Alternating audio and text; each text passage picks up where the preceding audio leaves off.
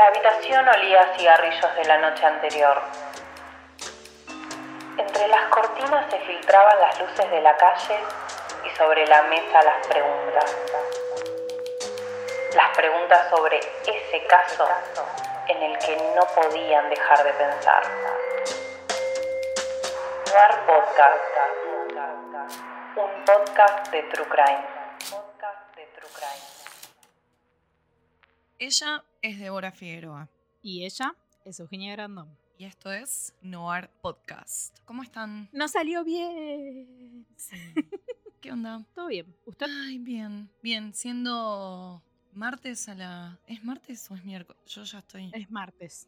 Es martes. Bueno, eh, vamos a dejar una, una fecha ahí, una, una marca temporal. Es un martes a la noche. Estoy un poco quemada. Previo yo. feriado.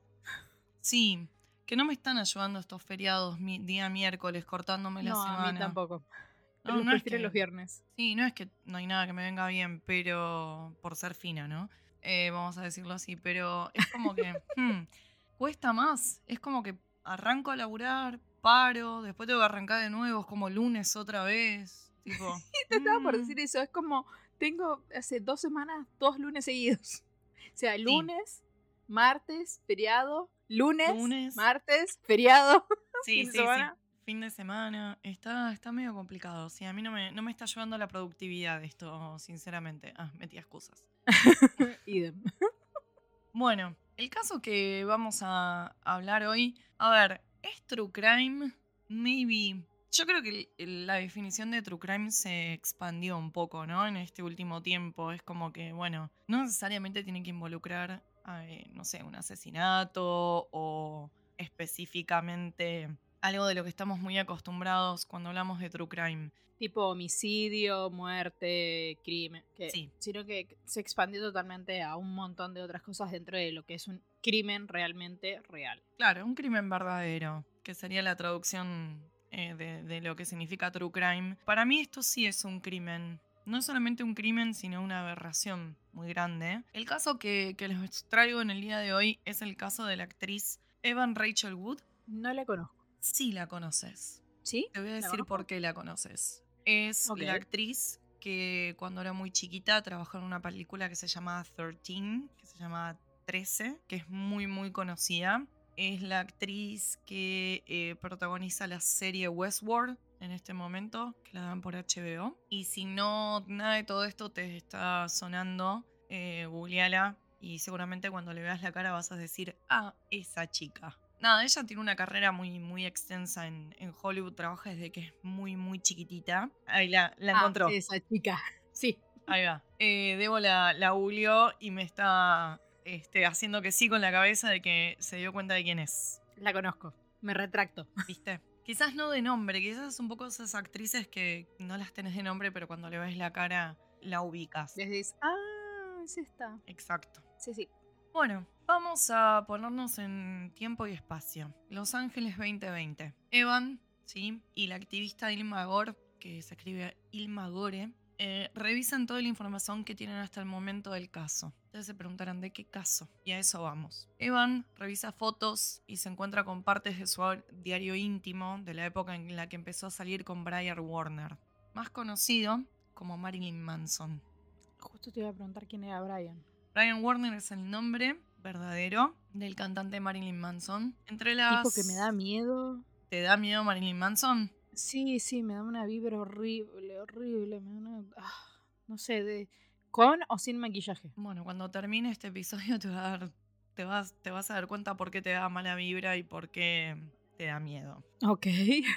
Entre las fotos que, que- que ella está revisando ¿no? en ese momento, se la puede ver que es muy chiquita. Como que uno mira fotos de, de uno y hay un claro cambio de cuando uno nada, tiene 18, 20, 25, 30, 35, ¿no? Y cuando se ven las fotos que ella está revisando, que todo esto es, es parte de un documental que se llama Phoenix Rising, que lo pueden encontrar en HBO. En la foto se puede ver claramente que ella es, es muy chica. ¿Vos cuando decís chica, estás queriendo decir menor de edad? Ni, ni ¿O, o chica 18, 19, 20? 18 años. Mm, O sea, Límite de la legalidad. claro, sos legalmente mayor de edad para algunas cosas, ¿no? En Estados Unidos, porque recordemos que para otras no, pero no dejas de tener 18 años, ¿no? Que sin Sí, de no saber nada de la vida, básicamente. Sí, sin desmerecer a la gente que tiene 18 años, tenés 18 años sobre esta tierra. Hay un montón de cosas que te faltan aprender y ver y vivir y experimentar. Entonces, eso, tu, tu edad te hace vulnerable a gente más grande, ¿no? Ese es el problema. El problema no es tener Totalmente. 18 en todo esto.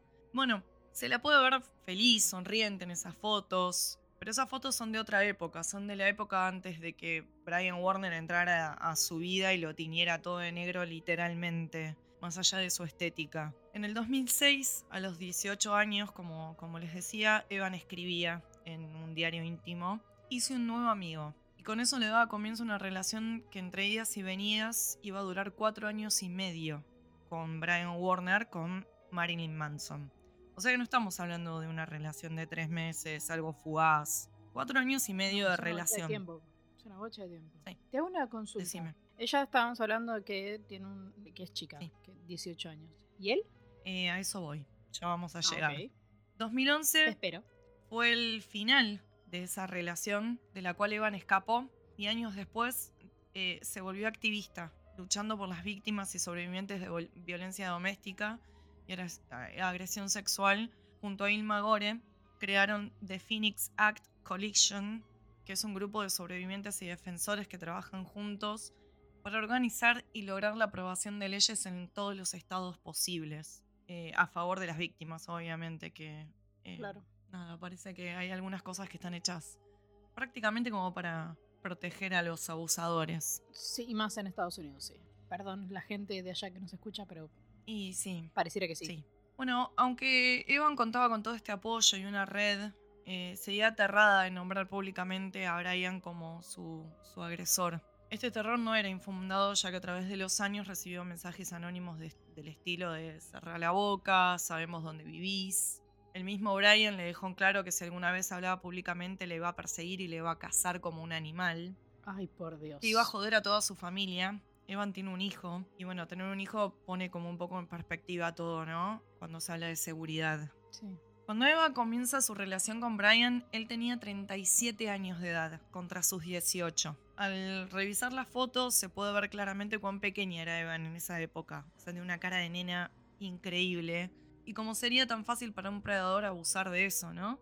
De eso que, que decía yo. De esto de... El problema es no, de tener, no es tener 18, perdón. El problema es eh, cuando alguien de 37 años... Sí, la experiencia básicamente entre uno y otro.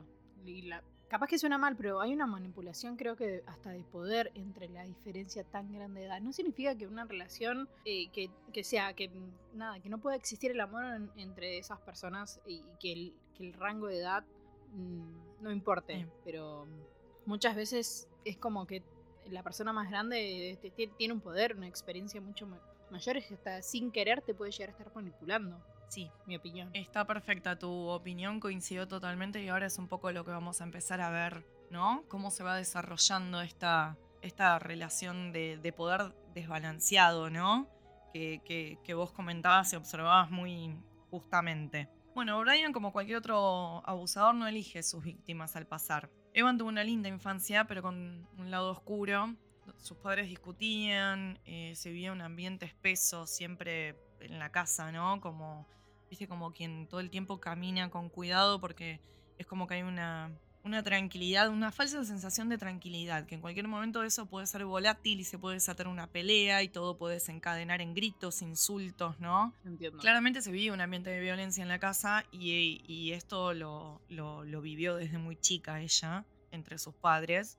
Su padre es, un, eh, es una persona que está metida en el ambiente, digo, en el ambiente de la actuación, ¿no? Hollywood. Exacto. Un día estaban peleando los padres particularmente y la pelea era bastante intensa a nivel gritos, insultos. Ella y su hermano, 6 y 9 años respectivamente, eh, se fueron de la casa, abrieron la puerta y se fueron. Y los gritos se podían escuchar desde, desde la puerta. Qué fuerte. Sí, pasó un rato y se dieron cuenta o tomaron conciencia de que nadie había ni siquiera notado que se habían ido o no estaban. O sea, los padres estaban tan ensimismados en su discusión que no, no notaron que faltaban los dos, ninguno de los dos criaturas. No estaba ninguno de los dos en la casa. Ay, se me hizo chiquito el corazón. Sí, es muy triste. Bueno, ambos se abrazaron, lloraron y bueno, ¿no? Fue como medio una caída de ficha muy temprana de que claramente sus padres no, no tenían una relación sana.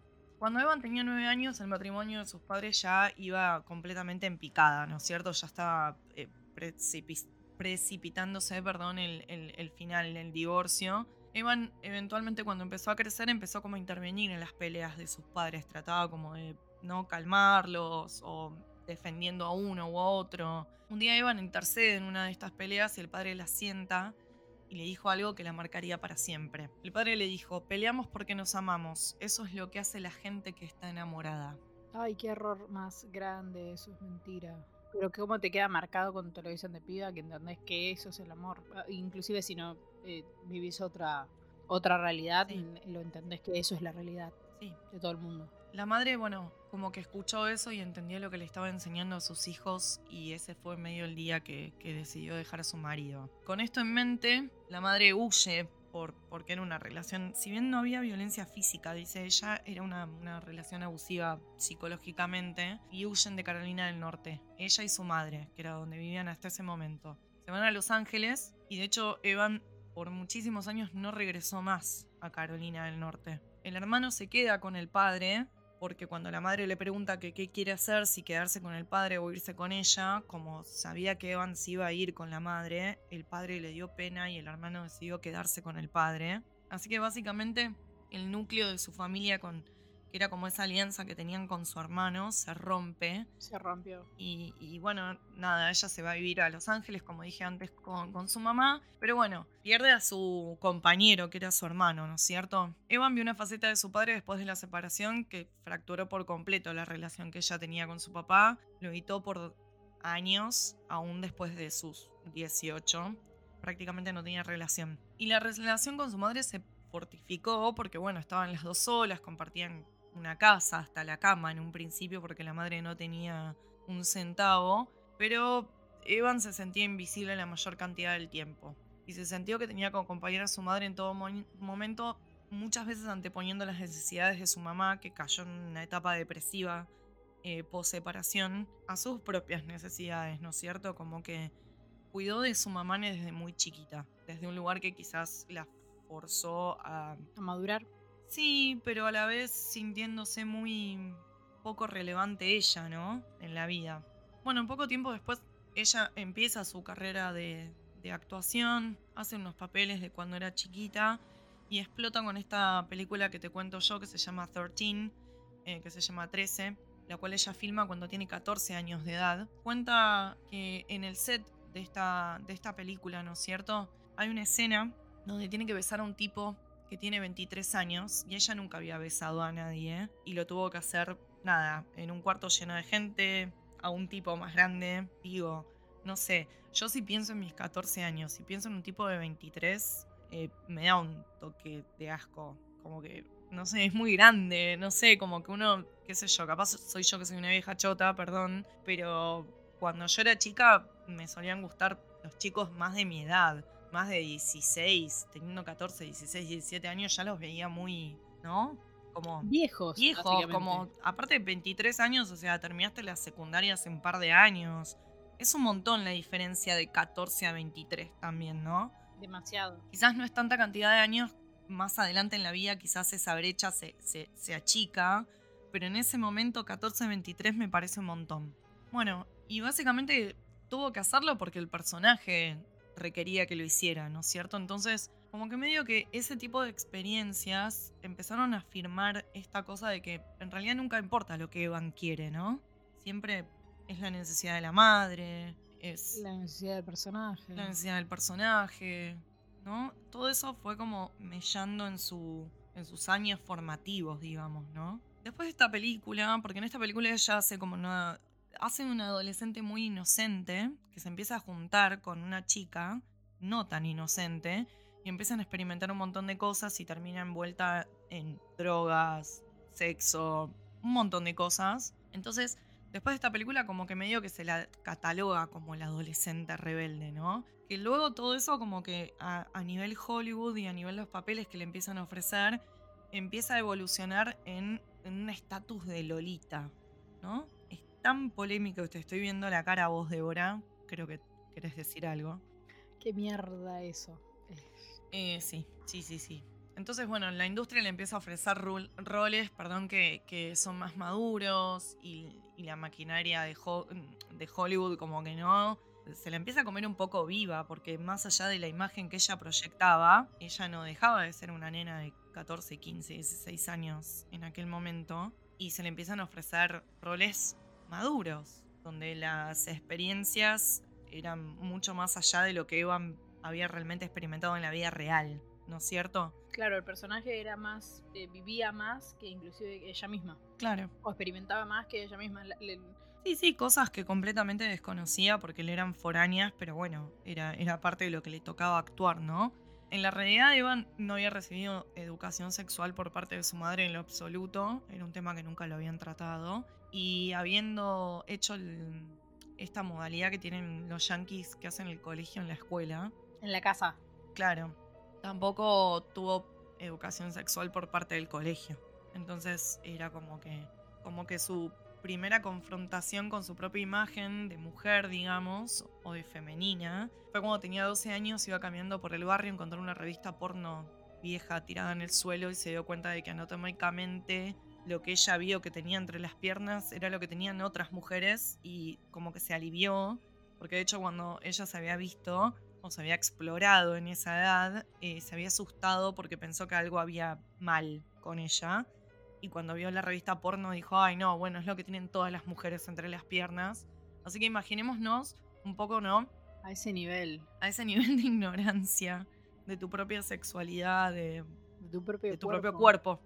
Bueno, para ese momento Evan eh, ya sabía que era bisexual, pero no tenía idea de cómo manejarlo. Así que básicamente lo mantuvo oculto porque también pensó que era algo que estaba mal. Y hasta muchos años después no, no, no logró hablar públicamente, no solamente en los medios, sino en su entorno, del hecho de que ella era bisexual. Todo esto, como que no, o sea, de, de golpe imagínate, fama, papeles, lolita, sexo, drogas y una imagen que no se coincide con lo que sos. Demasiadas combinaciones malas. Sí, exacto. Crearon una sensación de sentirse muy perdida, ¿no? Ella estaba como muy perdida. Era muy diferente lo que experimentaba desde sus personajes a lo que vivía en la vida real. Y la imagen de esos papeles que ella hacía le crearon como una cierta distorsión, ¿no? Que después con el tiempo va a hacer todo sea más fácil para un manipulador entrar. Tal cual. 2006. Una fiesta en un penthouse que se llama The Chateau Mormont, que aparentemente es como un lugar muy cool donde va toda la gente de Hollywood y se hacen fiestas. Una noche relativamente normal, como sin ningún tipo de evento raro. Evan estaba escondida en una esquina en, en la fiesta porque se sentía abrumada todavía para, para afrontar estas situaciones así medias sociales. Recordemos que Evan tenía 18 años y no tenía la edad legal para ir a un bar ni para tomar alcohol. Acuérdense que en Estados Unidos recién podés beber legalmente a los 21 años. Pero podés comprar un arma a los 18. Sí, y podés manejar, y podés ir a la guerra, pero no te puedes tomar una birra. Nada, Yanquilandia. Bueno, eh, ella estaba sentada en un balcón hablando con sus amigas y de repente ve un tipo alto con un saco dorado, brillante, el pelo negro, los anillos con. Los anillos, los dedos con anillos. Y les pasa por el lado y este tipo le dice a Evan, no te caigas, porque ella estaba sentada en un balcón. A lo que ella le, le responde, no, no me voy a caer. Y se miró con sus amigas y recuerda que se rieron porque dijeron, ¿quién es ese imitador de Marilyn Manson? ah, bueno. Al rato, este tipo volvió, se le presentó a Evan como Manson, diciéndole que le había visto en la película 13, 13, y que era un fan de su trabajo, que le gustaba, y le comentó que estaba trabajando en un proyecto llamado Fantasmagoria, que era una película, que estaba escribiendo un guion para eso, que era sobre Lewis Carroll, que es el escritor de Alicia en el País de las Maravillas, Sí. y cómo funcionaba su subconsciente y demás. Ivan le, le respondió que era, qué loco, ¿no? Qué, coincidencia, porque a ella le decían que se parecía a Alicia en el País de las Maravillas. Iván generalmente, eh, al menos que esté teñida, tiene el pelo rubio, los ojos claros, tiene una cara muy, facciones muy dulces.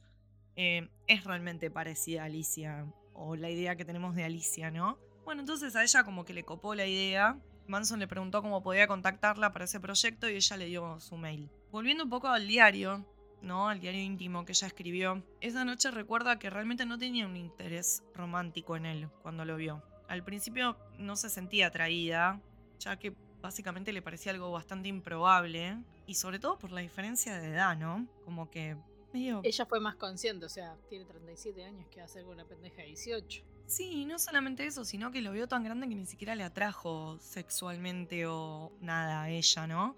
Como que nunca se le cruzó por la cabeza que, alguien como, como ella podía estar con, con, un tipo así de grande. Y tampoco sin mencionar el, el hecho de que Marilyn Manson en ese momento era un ícono del rock, ¿no? Si bien ella no era fan de su música, eh, le cayó bien y, y, a ella le parecía que, que, como que el mensaje de Manson no era copado, porque era como que le ponía un espejo a las personas enfrente y los señalaba y los, ¿no? Como que los hacía enfrentar su propia hipocresía y la estupidez de los discursos que hacía la gente. De lo cual, nada, una nota personal, eh, no discrepo para nada. De hecho, si bien nunca fui gran fan de la música de Manson, muchas veces lo escuché hablar y me, me, acuerdo que pensé qué tipo inteligente y pensé que todo lo que hacía el chabón arriba del escenario y todo eso era como una crítica media satírica a, a, a la sociedad y a ciertas cosas y me parecía hasta interesante, me parecía bastante inteligente lo que hacía, ¿no?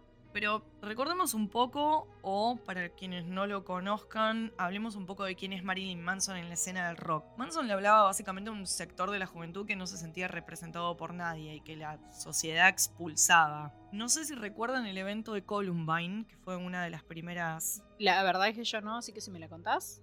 Sí, fue una de las primeras masacres que se dieron en un colegio fue cuando dos chicos entraron con una escopeta y mataron a todos sus compañeros, estando vistiendo todos así de negro, medio Matrix, la onda, porque fue para la época que se estrenó la primera Matrix. Qué horror. Marilyn Manson como que salta medio a la fama porque los pibes escuchaban Marilyn Manson.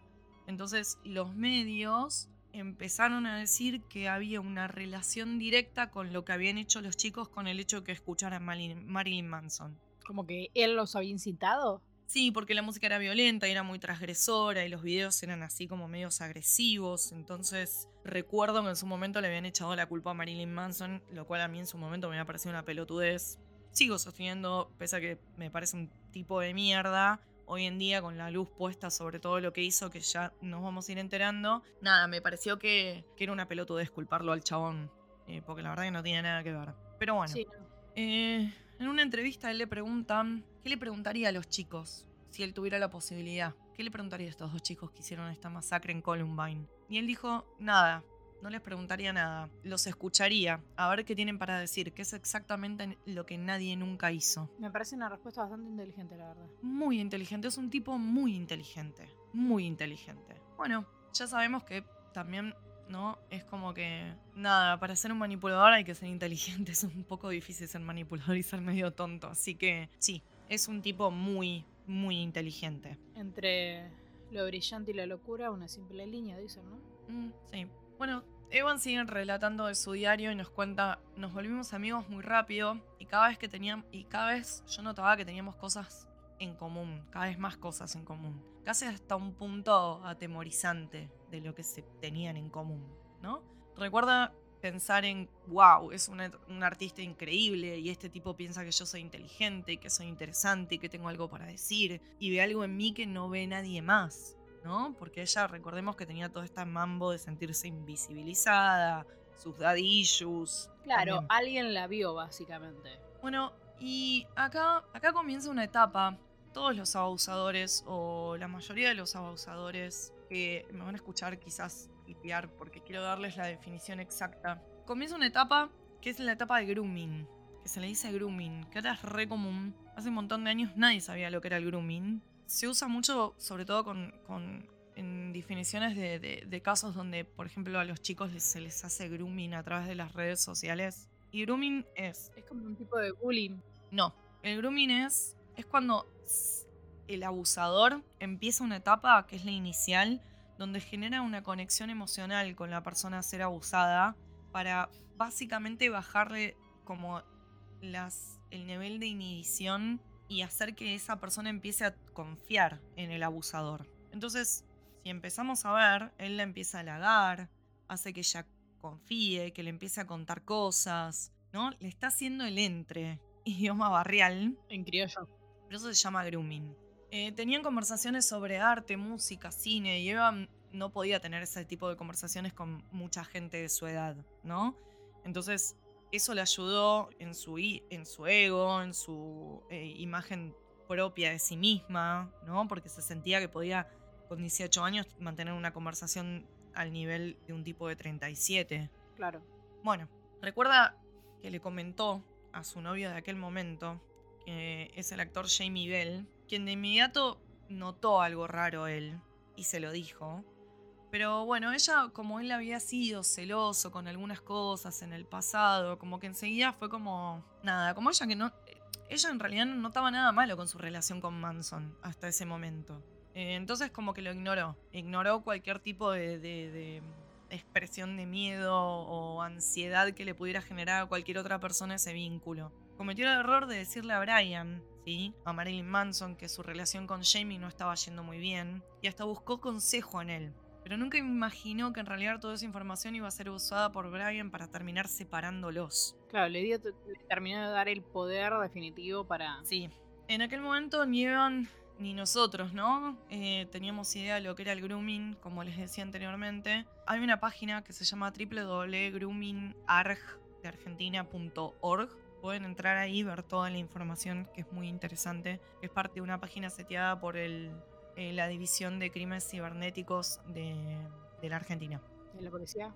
Sí. Bueno, Brian entonces hasta el momento se le presentaba como un mentor, un amigo adulto con sabiduría que ayudaba a Evan, ¿no? Dándole consejos y demás. Pero básicamente estas, estas son las conductas o las tácticas que usan los abusadores con sus presas, ¿no? La envolvió durante meses, porque esto es un proceso. Esto no pasa en 10 Es un días. trabajito. ¿sí?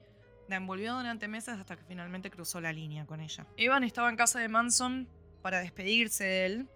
Iban a, nada, juntarse como hacían usualmente en el último tiempo para trabajar en ese bendito guion. ¿Se acuerdan que inicialmente él la, la encara con, con el tema de que él quería que trabajara en esta película que se llamaba Fantasmagoria, bla? Era una noche que transcurría normal, de hecho era normal, ¿no? Que iban fuera por, por el tema este, de- del trabajo en el guion. Y esa era con la premisa con la que Manson le hacía ir a, a Evan a su casa. Siempre con la premisa de estar trabajando en esto, ¿no? Después, bueno, qué sé yo, charlaban de otras cosas. Él le daba absenta, que no sé si lo conocen. Es una bebida No, que ¿qué tiene, tipo, no sé, creo que tiene, no, no quiero mentir, pero creo que tiene como 75% de alcohol la absenta. Miércoles. Sí. Fuertísimo. Y bueno, hablaban de cine, de arte. Pero recordemos, ¿no? Toda esta situación. No deja de ser un adolescente de 18 años tomando absenta con un hombre de 37. Y a mí, qué sé yo, a mí me suenan todas las alarmas. ¿Qué crees que te diga? Idem, a mí también. Era la hora en la que Evan debía irse. Entonces, como que ella le dice, bueno, me voy yendo. Brian la abraza y le dice, te voy a extrañar. Y ella le dijo, yo también. Y antes de que ella termine de decir la oración, básicamente ya tenía la lengua de él en el fondo de la garganta. La besó y ella describe la situación de la siguiente forma. Recuerdo que estaba en shock, él sabía que yo tenía novio y él estaba casado y él sabía perfectamente que yo tenía 18 años. No supe cómo responder a eso, estaba asustada y emocionada al mismo tiempo por ser besada por un dios, ¿no? Porque básicamente es en aquel momento Sí, era era un dios. una gran estrella, sí. Se supone que te tiene que gustar este tipo de cosas, decía ella No tiene por qué. sí. porque te eligió, porque sos especial, porque podía tener a quien quiera, pero te eligió a vos. Y aparte se sintió presionada a no rechazarlo porque tenía miedo que él se enoje y que deje de ser su amigo. Así que, dice, dejé que las cosas avanzaran más de lo que realmente quería. Esa noche no tuvimos sexo, pero Evan relata que se le subió encima y pasaron cosas. Que cuando todo eso terminó se sentía rara y repulsiva y que él ni siquiera le gustaba. También recuerda que esa fue la primera vez que un hombre la besaba. Y vamos a aclarar esto, no es porque nunca la hubieran besado antes, sino que había besado hombres más grandes quizás en cámara por estos roles que veníamos hablando que ella hacía, pero básicamente ella en su vida privada solo había salido con adolescentes de su edad. Entonces era la primera vez que estaba en una situación así con un tipo más grande. Claro, y acá vemos totalmente todo el trabajito y el abuso de poder que hizo. Sí. Ah, asqueada. Bueno, luego de esta interacción, Brian puso en marcha la segunda parte del plan, que es generalmente lo que sucede, que se llama love bombing en inglés, que es bombardearte con amor. Entonces empezó a escribirle y, y a decirle que, bueno, después de que había pasado lo que había pasado entre ellos dos, él sentía ganas de volver a hacer música, que se sentía inspirado, que por primera vez en meses le pasaba todo esto, que había vuelto a pintar, que había vuelto a escribir, que era todo gracias a ella, que ella era su musa, que compuso música. Bueno, La llenó de flores, básicamente. sí, que es parte de, de- de esto que se llama love bombing, ¿no? Que es que como que te bombardean con amor, como que de golpe sos lo mejor del mundo, sos lo mejor que le pasó a la otra persona. Le decía que era única, que era la única que creía en él y que él era el único que creía en ella. Sos mi alma gemela, soy tu vampiro, te amo. Eres la sangre de mi corazón, quiero estar con vos, sos hermosa, quiero estar con vos para siempre. Nuestro amor es más importante que la vida. Eh, Sos todo, sos tan importante para mí que quiero golpearte. Eh, ah, mm, no. Sí. Pero igual me recuerda al padre en algún punto, ¿no? Eh, qué bueno, de nuevo. Bueno, la escarificación y las marcas, no sé si sabes escarificación que es, es cuando No, ¿me decís? te cortás y eso deja una marca. Ah, como más, como una cicatriz más gruesita. Sí, bueno, todo eso era parte de la relación en esa etapa. Él se cortó una E en el cuerpo de él y le pidió a ella que se corte una M para mostrar su posesión sobre ella y para que ella demuestre su lealtad. La M se le hizo justo en la ingle para mostrar que le pertenecía. Sabía que me ibas a decir ahí, Dios. Sí, es muy común. Sí. Eh, esto fue en enero de 2007. Es el día de hoy que Evan se la quiere sacar, pero no puede porque es parte de la evidencia presentada a la ley. Ya que Evan no es la única persona a la que, Warner, a la que perdón, Brian Warner le hizo esto y otras cosas más que vamos a seguir contando ahora. Otras de sus víctimas también tienen marcas, hago comillas. No solo como. No solo esto, sino que hubo pactos de sangre que Marilyn Manson hacía con sus novias. De nuevo, comillas. El culto de Marilyn Manson no era solo de sus fans. Él hacía que sus, no- sus novias fueran parte de eso también, empezando a poco a poco a meterles la idea de que él y su mensaje son más importantes que todo. Al principio este culto es un... te lo vende como un mensaje de te voy a empoderar, te voy a liberar, te voy a mostrar quién sos realmente, y eso obviamente lo atrajo a, a- Evan y le gustaba esta idea de sentirse, ¿no? Quien era sin avergonzarse y descubrirse, ¿no? Un poco, eh, de poder ser ella misma, no esa imagen de los medios y los papeles que le daban. Y el tema es que, bueno, esto resultaba ser una cosa más que le decía a la gente. Lo que generaba era que cada vez que alguien le decía, che, mm, este tipo, mm, la diferencia de edad, mm, pero es casado. Recordemos que él es casado hasta todo cuando empieza su relación con su relación. Me da hasta, bueno, Sí, cosas. Decirlo. cuando empieza el abuso para mí, ¿eh? A mí no me importa que ella no fuera menor de edad. Él estaba casado con Dita Bontis, eh, que si no la conocen, googleenla. Dita era una artista de burlesque. Eh, muy, muy reconocida. Entonces, bueno, él como que les vendía toda esta cosa medio de liberación, ¿no? Entonces, cada vez que alguien se acercaba y que le, decía a ella que era peligroso y que ella estaba equivocada y que se fije con quién y cómo, Evan se preguntaba si todo esto que era tan genial era quizás no solo que, quizás no sé, como que la gente la quería asustar o no querían, no quería que ella se libere del todo, ¿no es cierto? Como que le empezó a hacer dudar de su propia percepción y de la percepción ajena. Cada vez que alguien venía y que le decía, che, esto es raro, él le decía, te quieren controlar, no los dejes, haz lo que vos quieras. Y a la vez lo que yo quiera. Exacto. Marilyn Manson parecía ser un tipo que vivía libre su vida, que la vivía como quería, y eso era atractivo para cualquiera, especialmente para una piba de 18 años, ¿no? Era seductor, era libre, sexy, artístico, liberador, inteligente. Y ella dice, cuando te sentís invisible y te hacen sentir visto, es intoxicante y querés más. Totalmente. Un día desde el set de su película, recordemos que eh, esa noche que pasa esto, donde él cruza la línea por primera vez y empieza a tener una relación o muestra su interés romántico, que no tiene nada romántico por ella, ella se va a filmar una película. Cuando está filmando la película la llama a su hermano y le dijo, che, tengo algo que contarte, le dice a su hermano, estoy saliendo con Marilyn Manson. Y la respuesta del hermano fue, che, pero no es mucho más grande que vos. ¿Qué onda? La madre de Evan, por otro lado, claramente vio el peligro desde el inicio.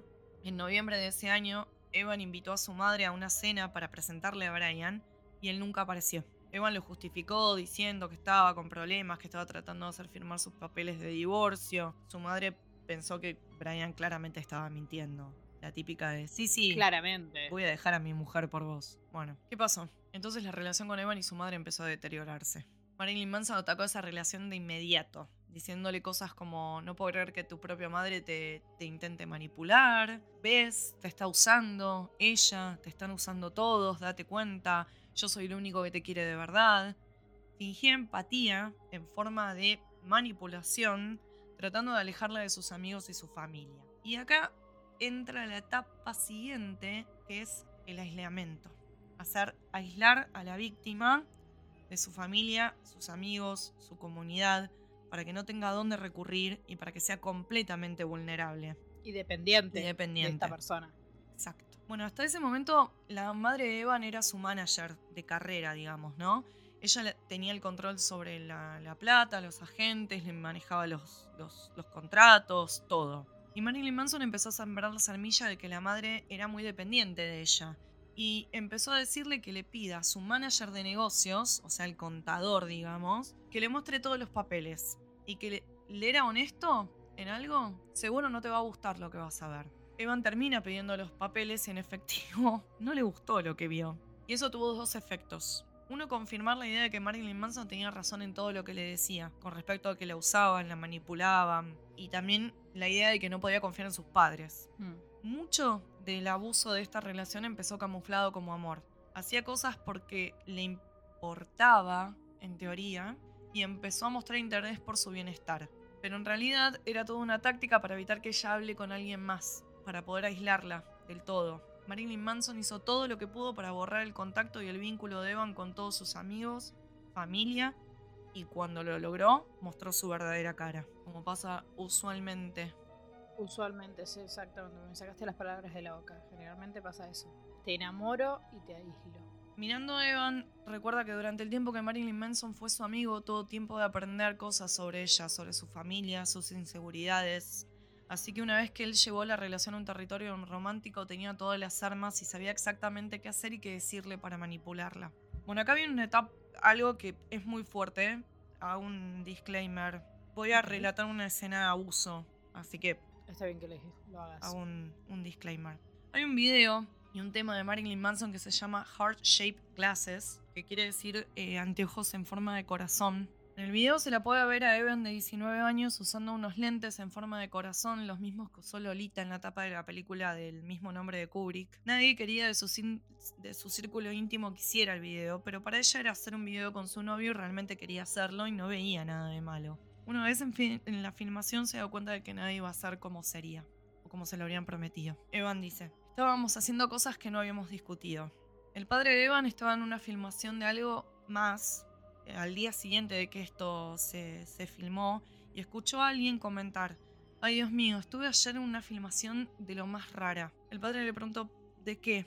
Esto era como un técnico, alguien más que estaba trabajando al día siguiente en, la- en una filmación en la que estaba siendo parte el padre, ¿no? Le contó que la chica del video estaba fuera de sí, que Marilyn Manson le estaba dando a Semta y no sabe qué más, que la tenía haciendo cosas que no estaban en el script del video, que no eran parte del, cronograma de filmación, que eran cosas que le decía que él decidía hacer cuando ella no podía dar su consentimiento.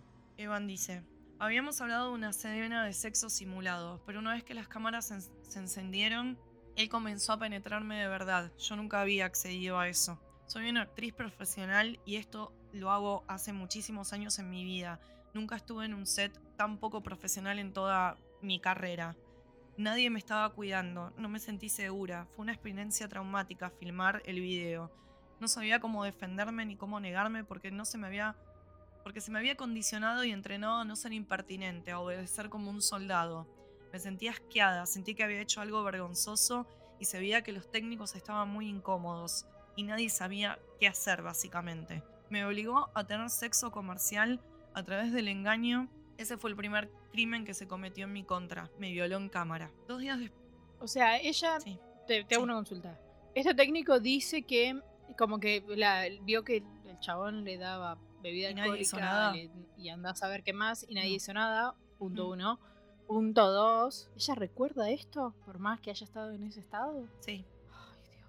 Dos días después, Eva, m- de filmar esto, va a hablar con su madre y cuando le contó, estaba temblando mientras le decía a la madre que estaba todo bien, básicamente. Pero sin embargo no podía dejar de temblar mientras que contaba la experiencia. Brian le dijo exactamente cómo debía comentar el video frente a la prensa. Que debía decirles que fue un gran momento romántico y nada de eso era la verdad, pero tenía miedo de hacer algo que molestara a Brian. Entonces accedió. Ese video fue el principio de la violencia que seguiría creciendo a lo largo de la relación. Le llevó un tiempo darse cuenta de que todo lo que pasó entre ellos fue violencia doméstica, básicamente. Eh, se echó la culpa, le llevó tiempo aceptarlo y le llevó tiempo decir su, su verdad sobre todo esto, ¿no? Años más tarde decidió salir públicamente y contar los abusos sexuales vividos a mano de Brian Warner el día posterior a las elecciones en el 2016. Ella fue contactada por Amanda Cullen, creo que se pronuncia el apellido, quien es una abogada, que me preguntó si, si ella podía testificar para su Carta de Derechos de Sobrevivientes de Agresión Sexual en el Congreso en el 2018. Y así lo hizo. Les cuento un poco esto. Ella dio una declaración, pero nunca lo nombró a él públicamente. Dijo que había tenido una pareja que había sido abusiva, describió un montón del, del abuso, pero nunca dijo quién se lo había hecho. ¿Sí? Lo que pasó es que la gente hizo uno más uno y empezaron a sacar con- con- conclusiones y empezaron a caer en la realidad que muy probablemente ella estuviera hablando de Marilyn Manson. Pero ella nunca lo había nombrado todavía públicamente a él. Mi experiencia con la violencia doméstica es de abuso mental, físico y sexual.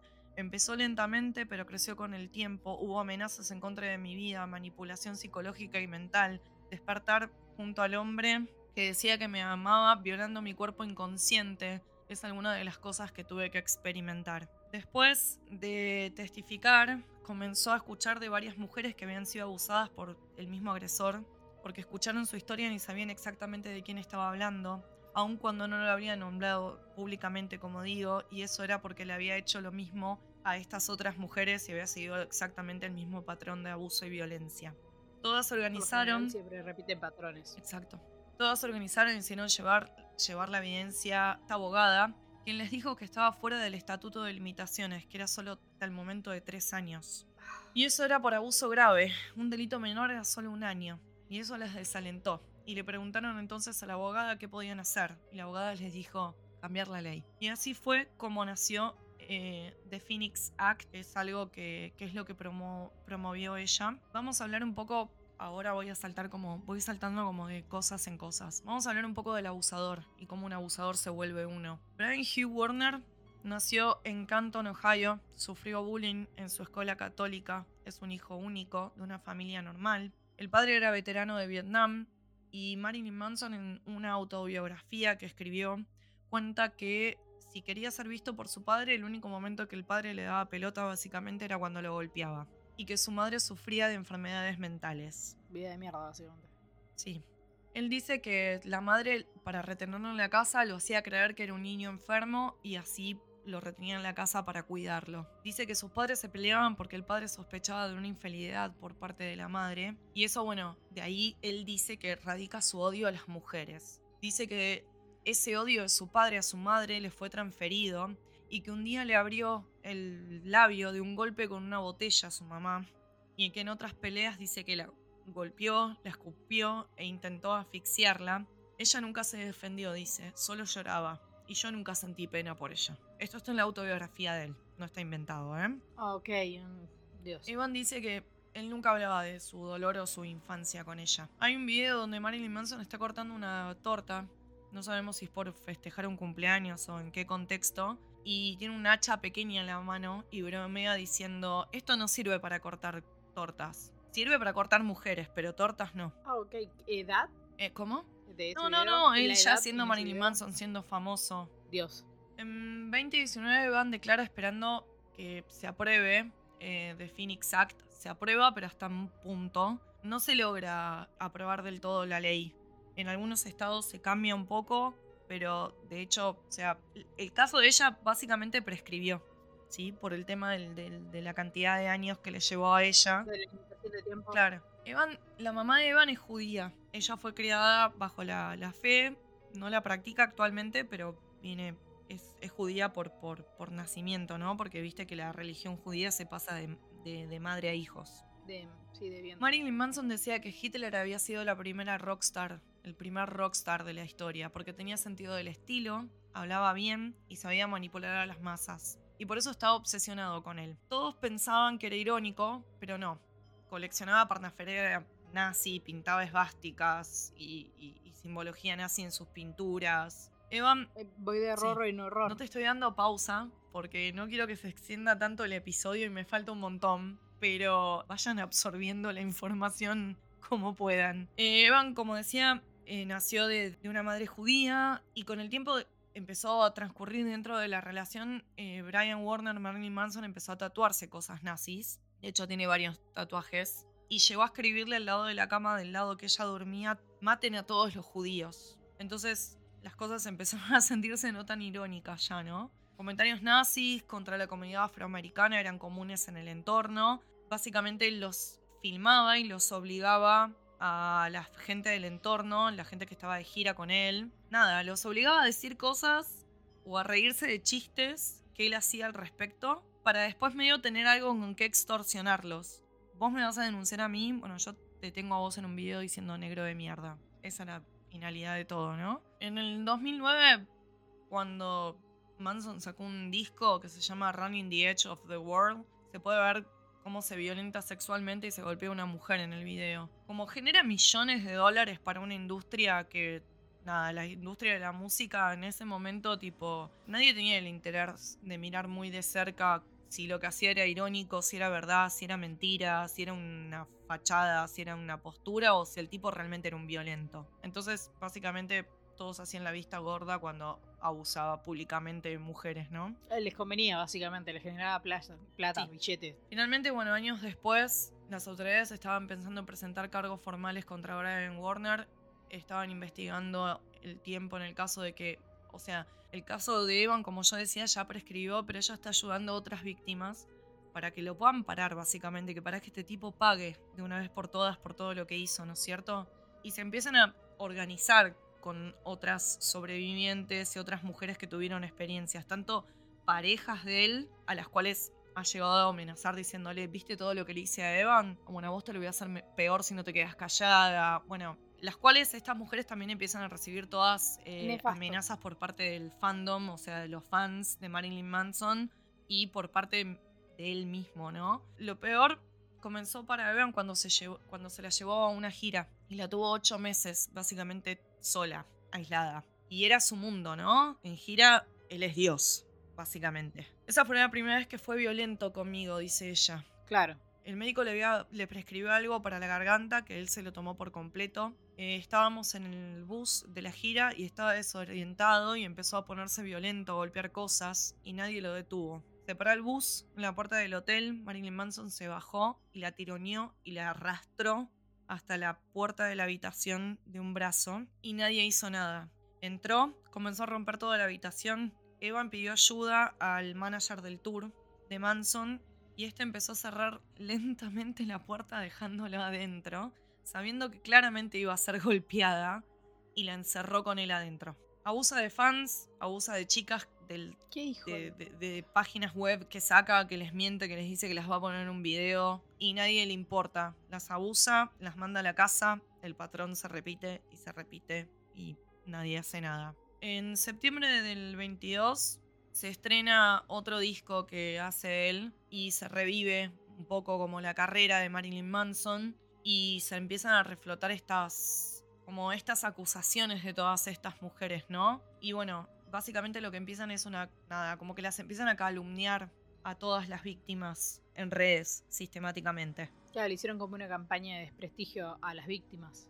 Claro. Básicamente, cuando Evan empieza a salir con él, la trataban de. Literal, la trataban de puta. Han llegado a publicar, tipo, la palabra slot en publicaciones de revistas. Eh, nadie se cuestionaba que en realidad era él el tipo casado de 37 años que salía con una nena, ¿no? De 18. A ella le decían rompehogares. Pasó de ser una actriz con un futuro prometedor a básicamente estar en la, nada, tipo en la tapa de los tabloides amarillistas donde la trataban de trola y él básicamente jamás salió a defenderla, ¿no? Porque a él le convenía que en realidad a ella se le viniera la, la carrera abajo porque iba a depender todavía más de él. Alguna gente, sin embargo, empezó a hablar, después de varios años, testigos de las giras, porque hasta el momento nadie decía que había visto nada, básicamente. Nadie salía a vacapear lo que ella contaba, ¿no es cierto? Una, una de estas personas corrobora que Manson robaba información de todo su círculo, incluyendo de Evan, a través del uso del Wi-Fi que se le brindaba a la gente. Básicamente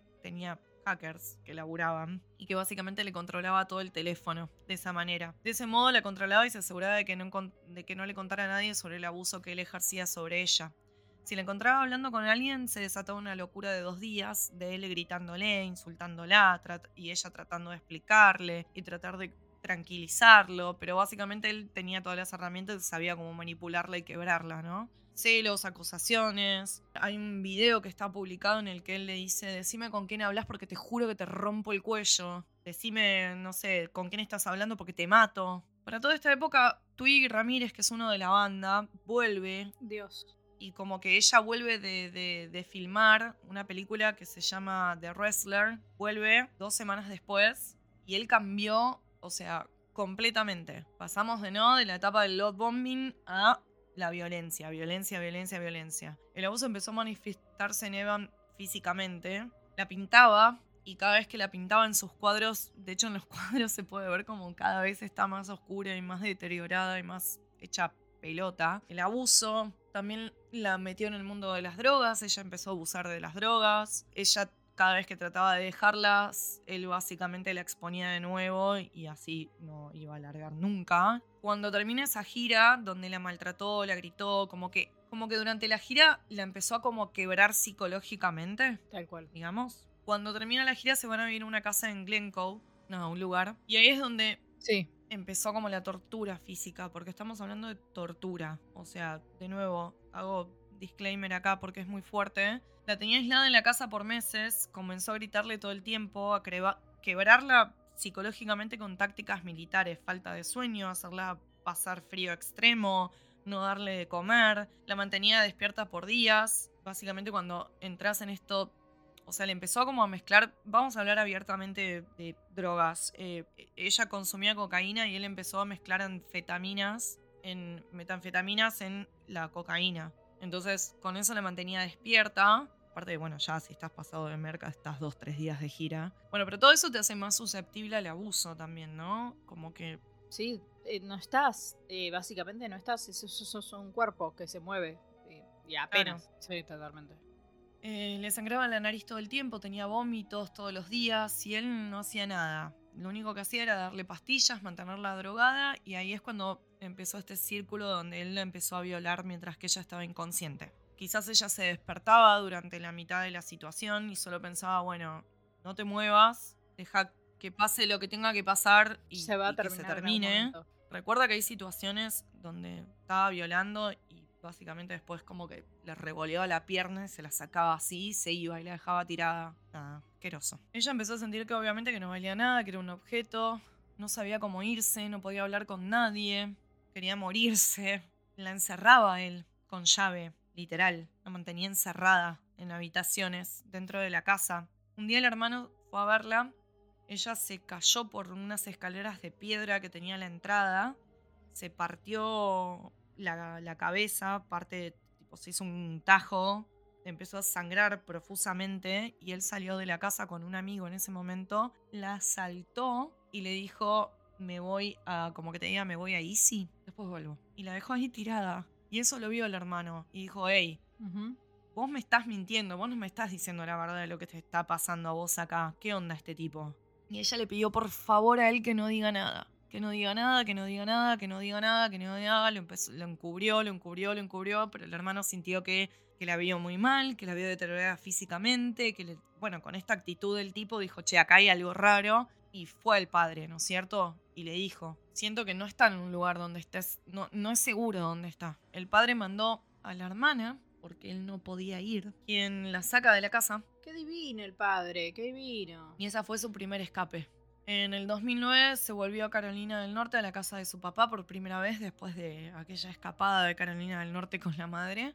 Un día el teléfono sonaba y sonaba y sonaba y ella no quería que atiendan y la madre le dijo, no, no puede ser, vamos a atender. Y atendió y era él. Y él le dijo a la madre, la estoy llamando y por cada vez que no atiende me estoy haciendo un corte. Ese día llamó 158 veces a la casa. Después de eso la, la madre, el padre, todos le dijeron, tenés que pedir una orden de restricción, este tipo está re loco, déjalo. Bueno, y ella sintió miedo, pensó que, que podía ir, que podía hablar con él y apaciguarlo y tratar de, de, de, de, no como bajar los humos a todo esto que estaba pasando y básicamente no hacerlo enojar más porque se había ido, pero no funcionó. Miedo, totalmente. Y acabo de nuevo otro disclaimer, esto es muy fuerte. Después de eso, que ella entra en la casa, él le hace entrar a una habitación para, con la premisa de hablar y se da cuenta que hay... ¿Vieron en las iglesias que hay como unos cosos de madera? No tengo un nombre en castellano, no sé cómo se llama. En inglés se llaman kneelers. Es como donde te arrodillas. ¿Como en donde te confesás? No, no, no, no. Es solo el, el, la parte de madera donde apoyás las rodillas. Ah, sí, sí, ok. Bueno, y la encerró. Y ahí ella dijo, ya está, perdí. Entró y estaba ese coso, la hizo arrodillar. Ahí la ató, la empezó a golpear con un látigo nazi que tiene una esvástica, que era parafernalia nazi que había comprado, que se había usado de verdad. La golpeaba, le dijo, te voy a golpear siempre en el mismo lugar para que aprendas y para que te duela más. Luego la electrocurtó en las heridas y le dio descarga en las partes privadas. Colapsó, le dijo lo que quería escuchar, básicamente porque no soportaba más el dolor. Le dijo que perdón por irse, él la abrazó, le decía, ahora entendés, ahora entendés, esto lo hago por vos, para que aprendas, que no te tenés que ir, que yo soy el único que te cuida. Bueno, ¿no? Se cortó la mano. Ay, boluda, me dio escalofríos. Sí, es muy fuerte. Se cortó la mano y le hizo, la hizo que tome de la sangre de él. Y la cortó y él tomó de la sangre de ella. Y ella relata que una parte de ella ese día se murió. Que el mundo nunca va a ser... La verdad es que no es para menos. Sí. Que el mundo nunca va a ser ni que lo va a ver de la misma forma. Entró en modo supervivencia. Y básicamente lo que hizo ella fue hacer como que, bueno, que lo que él había hecho había funcionado, ¿no? Que ella había vuelto con él. Otra vez él empieza con el, bom el love bombing. Otra vez arrancamos, ¿no? Volvemos para atrás en la etapa de, de, de abuso. Eh, otra vez, son lo más lindo, son lo más importante, no puedo vivir sin vos, bla, bla, bla, bla. Evan se va a filmar una película que se llama Mildred Priest y se enteró que estaba embarazada. ¿De él? Sí. Eh, Manson nunca, nunca, nunca le caía bien ningún método anticonceptivo que, que ella usara. No le gustaba nada. Todo se lo objetaba. Y obviamente eh, imagínense que el uso de preservativo, mientras que le estaba abusando cuando ella estaba inconsciente de lo drogada que la tenía, tampoco era una opción, ¿no? Él se va hasta donde estaba ella eh, para que, nada, básicamente para que, para que se hiciera un aborto. Estaba triste, estaba asustada, se lo hizo a pedido de él. Cuando terminó, volvió a la casa. Aún, obviamente, estaba convaleciente del, del nada, estaba, estaba convaleciente, ¿no es cierto?, de, de, de, haber tenido un aborto, ¿no? Que es un montón para el cuerpo. Eh, y él básicamente le exigió que le hiciera la cena. Eh, sin palabras. Sí. Ahí es cuando después ella empezó a, a, a, pensar básicamente en suicidarse. No, ya no veía una salida, no sabía cómo hacer para dejarlo. Llamó al padre y nunca le pide mucho al padre, ¿no es cierto? Porque siempre a ella le duele mucho cuando le pide, el padre no le da nada de lo que ella le pide. Y un día lo llamó al padre y le dijo, mira, necesito que me vengas a buscar porque tengo miedo, porque si me quedo sola sé que me voy a matar. Y el padre le dijo muy amablemente, tengo una amiga en Nueva York, si querés te paso el teléfono que te puedo ir a dar una mano, porque yo estoy trabajando en una obra y no puedo ir ahora. Hijo de puta. Sí. Bueno, Evan tomaba antidepresivos, había, después de eso se escapa, se va, se intentó suicidar, tocó fondo, se dio cuenta que, que no podía más, la llamó a la madre y se hizo internar. Bueno, estuvo bien, fue inteligente. Sí. Y básicamente lo que pasó fue que después de eso volvió con él, pero básicamente lo que pasó fue que se entregó. Entonces dejó de ser divertido porque básicamente le decía, hace tal cosa. No, no quiero. Te voy a matar, te voy a matar. Bueno, matame, le decía ella. Ya está, matame. Claro, se rindió totalmente. Entonces ya dejó de ser nada divertido. Eh, se fue después de eso a filmar otra, otra película. Esa fue la última vez que salió de esa casa y no volvió nunca más. ella lo sabía, Manson lo sabía. Después de un tiempo volvió con aquel novio, Jamie, al que la había separado con Manson, porque había quedado algo ahí pendiente. Se casaron, tuvieron un hijo, pero después todo el estrés postraumático, nada, arruinó mucho de la relación que ella tenía con él. Se terminaron separando. Ella empezó a hacer terapia. No podía dormir, no podía comer, no podía vivir, básicamente. Después tuvo que empezar a como a confrontarse con todo lo que había vivido. En noviembre de 2020, medio cercado por los rumores, ¿no? De abuso, eh, Marilyn Manson niega haber abusado de Evan y, y, de todas las fans y de todas las mujeres que básicamente habían empezado a salir a hablar de él. Evan decide declarar con el FBI porque el caso ya pasó a manos del FBI. Pero bueno, como siempre, ¿no? Es medio complicado porque es como, ay, ¿y el día que te golpeó, fuiste al médico? Y hay un registro de eso. Y no, cuando te tienen maltratada, drogada y encerrada en una habitación, generalmente no te dejan ir al hospital, ¿no? Pero bueno. ¿Qué decir? En 2021, Evan toma la, la decisión de una vez por todas de decir el nombre de su abusador públicamente y publica el siguiente texto en su Instagram. El nombre de mi abusador es Brian Warner, también conocido por el mundo como Marilyn Manson. Me empezó a hacer grooming cuando era una adolescente y me abusó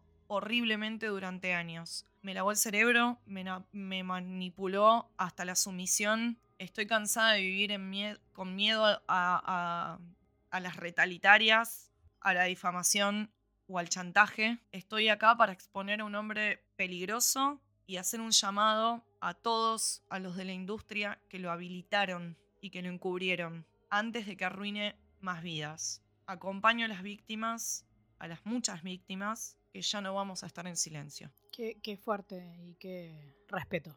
Sí, bueno, Rex, excedimos de tiempo, pero ese es el caso. Esto es, esto es Marilyn Manson. Sépanlo. Yo te quiero hacer una pregunta, porque en algún momento yo leí, escuché o vi no solamente ella, sino otras personas, otras exparejas de él, como que lo acusaban de encerrarlo en una habitación de cristal. ¿Eso está dentro de la investigación que tiene el FBI supuestamente armada? No sé si de cristal, en ningún momento nombra eso. ¿A qué te referís con, con cristal? Sí a estar encerradas en habitaciones, que las encerraba con llave y no las dejaba salir. Como que él podía ver de, del otro lado. O sea, como que tenía como una pared falsa o una pared con un espejo y él las podía ver, podía ver ese maltrato de verlas, de verlas encerradas y volverse locas de estar encerradas, a eso. Mira, eh, no lo nombra así directamente, pero habla de, de, de, de, monitoreo, de hacer hacking a través de Wi-Fi, no me extrañaría. Paredes ocultas dentro. No me extrañaría. Te juro por Dios que siempre, o sea, si antes no me gustaba, ahora menos. Es, ah. ¿Sabes lo que pasa? Aparte, nada, de, del apellido Manson, a mí ya desde ahí ya me da rechazo. Sí, él habla de, de, un poco del nombre, dice que es porque es como Dr. Jekyll y Hyde, ¿no? Como que son sus dos caras. Es Marilyn Monroe. Monroe, claro, y Manson por Manson. Entonces habla como de, de, de esa dualidad, ¿no? Como que ella también cuenta un poco, ¿no? Que es como Marilyn y Manson están, pero rara vez se lo puede ver a Brian. ¡Qué locura! ¡Qué locura! Sí, de, todas maneras, de hecho a ella Brian, la siguen acusando de que está mintiendo. Eh, a mí me pasa con eh, eh, la diferencia entre ella y Amber Heard es que a ella, no sé, su relato lo, lo, siento como en carne. O sea, lo siento que mm. lo estoy viviendo yo. Es cosa sí. que no me pasa con Amber Heard. Estoy siendo red, red, sí, eso, de feo. Sí, quizás una es como más fácil de empatizar que sí, con la no otra sé, por, por, un tema de carácter o no sé, yo la No, verdad no, no- me puedo pronunciar mucho porque la verdad es que no vi mucho del juicio y no tengo muy en claro como, no sé si me puedo parar de una u otra vereda. Yo creo que es una mierda las dos, pero bueno. eh, no sé, es que eso, no soy, no, no sé por qué, pero no me, no me, lo personal, no siento empatía por Amber Heard. Eh, seguramente sí habrá sido violentada. No sé si al grado que ella lo cuenta, no, no lo sé. Yo siento que los dos son violentos. Sí, yo siento que los dos son violentos totalmente. Me parece que los dos son violentos. Pero esta chica es como que vos lo contás y no sé cuántas veces se me puso la piel de gallina. eh, Y me tuve que que mutear porque me dieron ganas de vomitar. eh, es Sí. Muy fuerte. Aparte de que él me da totalmente rechazo. O sea, Sí. él me da un rechazo terrible. de- desde su imagen y, eh, y no es por el sonido del, del- del ruido, porque he escuchado rock que habla de Jesús y rock pesado que en inglés que vos decís, están claramente, eh, diría un católico, alabando al diablo y en realidad el- el- lo que están diciendo es por favor no te olvides de mí, rezo todas las noches y vos escuchás y es... Y nada que ver, pero él... No, y aunque le canten al diablo, qué sé yo, yo escucho mucha música capaz, tipo, no sé. De nuevo, el problema con todo eso es que es que no es una no es una crítica social, no es satírico, no es eh, o sea, el chabón es un facho abusador, posta al Sí, final. totalmente. Y bueno, y también en estos 20 años, creo que todos y la industria se dieron- empezaron a confrontar con ciertas realidades que yo no creo que hoy Marilyn Manson hubiera podido sacar un video donde tipo se ve una mina amordazada llorando, ¿entendés? Porque hubiera sido condenado socialmente, porque le hubieran dicho, che, capo, esto no, no, ¿entendés? Eh, y en cambio en ese momento nadie decía nada. Era como, oh, es parte de la estética. Mm. Sí, aparte me está generando billetitos.